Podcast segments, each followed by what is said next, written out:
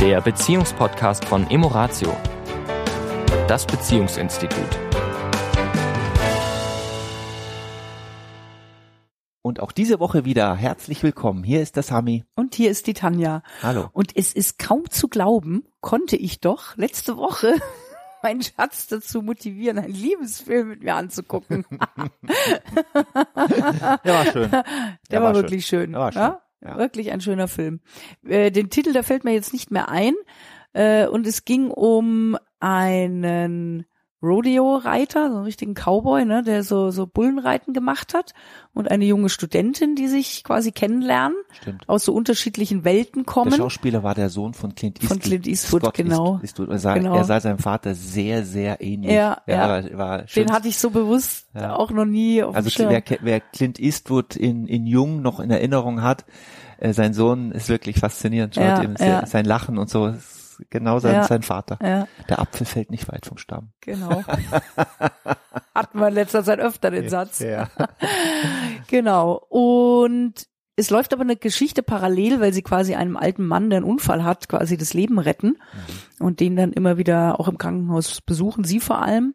Und er ka- kann nicht mehr gut sehen und so weiter und hat eine Kiste mit alten Briefen, die er an seine große Liebe geschrieben hat. Ne? Und sie Ja. liest ihm diese Briefe vor und die werden dann immer in Filmsequenzen dargestellt, ne, aus Ja. dem Leben eben in den 40er Jahren, wo er in Krieg muss und so weiter, ne. Behalt mal den Gedanken. Das ist das Schöne an den Briefen von früher. Mhm. Das wird es in Zukunft wahrscheinlich so nie mehr geben, dass ich als alter Mann äh, eine Box aufmache, wo ich meine Bilder drin habe, so die Panus. Es Mhm. reichen, es reichen 30, 40 Bilder, ein bisschen verteilt über mein Leben und Briefe, die man sich gegenseitig geschrieben hat, Mhm. die auf lange Reise waren, ja. Also das haben wir beide ja auch noch. Ja, wir haben uns ja. auch, wir waren ja getrennt ganz am Anfang mal Ja. unserer Beziehung. Ich habe Also alle räumlich, räumlich, räumlich get- getrennt. räumlich getrennt, genau. Und äh, ich habe de deine Briefe alle noch und das ist schon etwas durch Zeitalter von E-Mail und so Mhm. weiter, was alles schnell, schnell und aber es ist auch flüchtig und ver sehr, sehr vergänglich und da ist etwas, was so beliebig, ne? beliebig, Mhm. ja, genau. Ja, Und da ist etwas, was äh, geblieben ist ja. in Materie geblieben. Das ist sehr, sehr schön, muss ich Mhm, sagen. mhm. Und bin ich ein bisschen traurig, dass quasi folgende Generationen das so gar nicht haben. ja, ja. Aber so ist es. Absolut. Ja. Da erinnere ich mich, da mache ich auch einen kleinen Sidestep. Äh, mein Papa hat eine, eine richtig schöne große Kiste, Mhm. äh, wo wirklich, die ist voll mit Fotos. Ja. Und zwar nicht sortiert, sondern alle fliegen da drin rum. Mhm. Und wir fahren jetzt demnächst wieder, wieder mal hoch. Ich denke, wir werden die Kiste wieder, wieder rauskramen und jeder greift einfach rein und, und wühlt drin rum wie in so einer Losbox, ja, Ja. und, und nimmt einen Stapel Bilder raus und das können also quasi Bilder von Urgroßeltern sein, aber auch wo die Kinder klein waren oder wo wir auf irgendeinem Fest waren. Also einfach alles, was irgendwie die Familie betrifft und, und dann ploppen da die Erinnerungen hoch und das ist, äh, Toll. ist irgendwie sensationell. Jetzt sind wir ganz von unserem Thema ein bisschen abgekommen, Ja, weil was uns ganz besonders an diesem Film eben gefallen hat, war eben diese eine Sequenz, Mhm.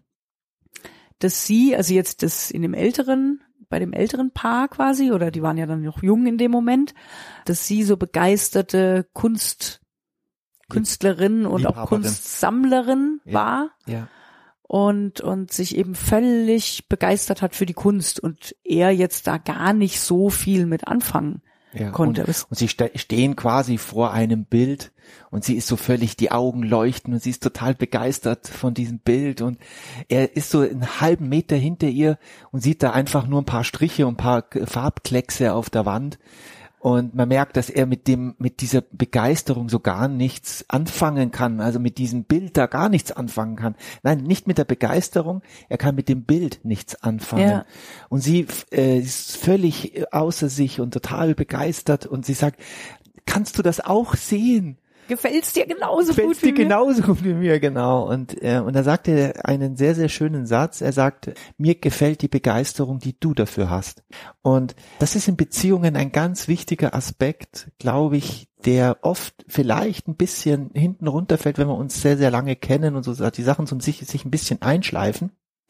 Wir sagen ja gerne, dass ein Paar in einer Beziehung auch seine eigenständigen Sachen haben darf, also seine eigenen Interessen. Also da gibt es das Ich da gibt es dein Ich und da gibt es ein Wir.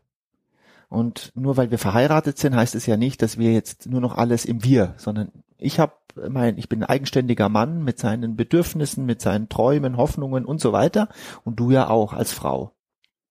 Es ist natürlich schon, finde ich, essentiell für eine Beziehung, dass wir uns für das, was dem anderen interessiert, was den anderen begeistert, was den anderen neugierig macht, was den anderen umtreibt, interessieren und uns für das Thema, auch wenn es nicht unser Thema ist, also ich interessiere mich immer, ich, ich, mir fällt gerade ein Beispiel ein, das ist schon lange her, ähm, das war ein Paar und sie, sie war, ich will das gar nicht so unter diesem Aspekt spirituell, also, weil das ist so ein, so ein Wort, das wird dann so gerne für alles benutzt. Mhm.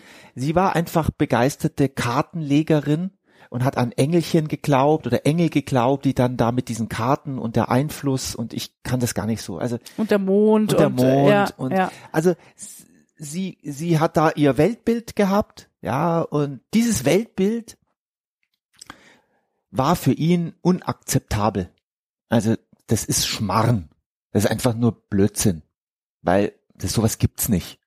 Ja, und äh, die Karten, die sagt, da steht immer, eh immer nur so allgemein, dass es für alle zutrifft. Also er hat dann das natürlich dann auch so, so rationalisiert, rationalisiert und, und begründet. Ja. Und, ähm, und ich kann mich noch sehr gut an den Gesichtsausdruck seiner Frau erinnern. Diese Distanz, diese Entfernung, diese diese Ablehnung, Ablehnung weil wenn ich wenn ja. ich letztendlich das, was den anderen begeistert, ablehne, hm lehne ich letztendlich auch einen Teil der Person ab. Ja. So, ich sag, wenn ich sage, das ist Schmarrn, ja. das ist blöd, dann sage ich, du bist blöd. Ja. Auch ein Stück weit. Ja. Ja? ja. Weil wenn der andere sich dafür begeistert, scheint er es ja nicht oder sie ja nicht blöd zu finden. Richtig. Ja. Und ich glaube, das hat auch ganz viel mit Ego zu tun, auch so, ne, mit Recht haben, ne? Wer ja. hat Recht, wer hat sozusagen weiß, wie die Welt funktioniert und auch manchmal was mit Aufmerksamkeit. Ne? Also wenn jemand sich für ein Thema natürlich sehr stark begeistert, wie du es gerade beschrieben hast, in dieser Ich-Position, mhm. ja. ne, zieht das ja mitunter vermeintlich etwas vom Wir ab. Ja. Und das empfinden dann, findet, empfindet dann der Partner, die Partnerin oftmals dann eben als, da wird mir was weggenommen. Weil, Eifersucht teilweise, ja, ja weil ja. da Raum genommen wird, Zeit genommen wird für ein Thema. Und das Interessante ist, was ich festgestellt habe, je, je mehr wir das ablehnen, desto mehr ist der andere, steigt der andere in dieses Thema ein. Mhm. Also identifiziert sich noch mehr mit mhm. diesem Thema. Mhm.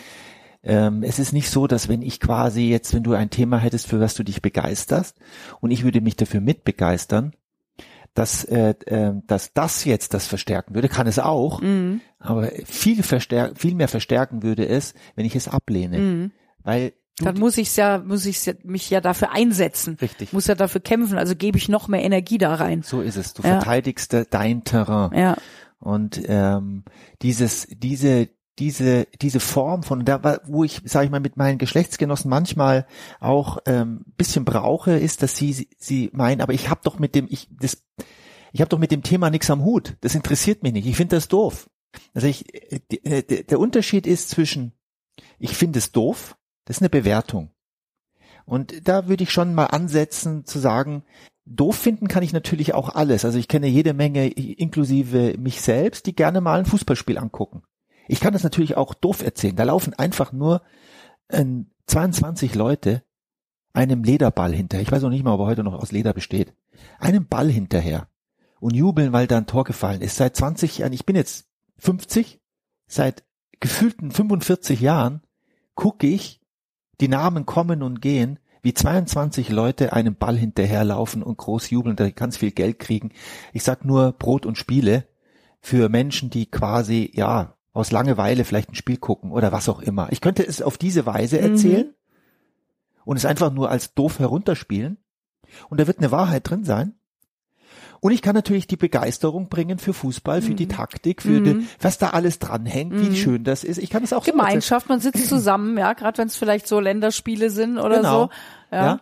Also da kann man, das kann ich so oder so erzählen. Und Und sich dafür interessieren heißt ja nicht, dass ich mich jetzt auch damit beschäftigen muss oder auch das jetzt tun muss oder Nein. ja, sondern einfach eine Offenheit, ein bisschen eine Neugier, ein bisschen ein Interesse, vielleicht schon auch mal zu fragen und was du sagst, dieses, wenn ich sage, ich kann damit nichts anfangen, dann habe ich keine Bewertung, ja, sondern dann zeige ich mich und sage, mein Ding ist es nicht und ich freue mich, dass es dich freut. Und das ist, Ja. das ist, glaube ich, der Punkt, um den es wirklich geht. Ich glaube, das hat auch etwas mit, mit Lieben zu tun. Lieben heißt auch, dass ich, wenn du dich für etwas wirklich interessierst und etwas, dich für etwas begeisterst oder ich, dass wir uns füreinander und für das, was uns daran begeistert, interessieren und uns mitfreuen. Und das ist ein Gefühl, mitfreuen, dass sich der andere freut. Und, Und- da können aus meiner Sicht viele Menschen noch dran arbeiten. Ja. So dieses, ne, wenn ich mich für den anderen freue, dann entgeht mir was. Also das ist leider, stelle ich immer wieder fest, bei vielen Menschen ein gängiges Muster. Ja. Also dieses nix, dem anderen nichts gönnen können. Ja, und hat viel natürlich mit Verletzung zu tun, ja. Wenn, mit wenn, eigener Verletzung. Ja. Also Menschen, die das nicht können, Mm, fühlen sich im Mangel. mm, Und ähm, sie können das nur dann auflösen, wenn sie ihren eigenen Mangel auflösen. Weil wenn ich in der Fülle bin, dann freue ich mich einfach nur für dich. Ja. dass du etwas hast, was dir, das dir Freude macht. Ich kann zwar mit dem Thema nicht groß was anfangen, aber Mm. Es alleine dich dir zu sehen, nichts. Ja. genau, es nimmt mir nichts. Ja. Allein zu sehen, dass es für dich Freude ist, ist für mich Freude genug.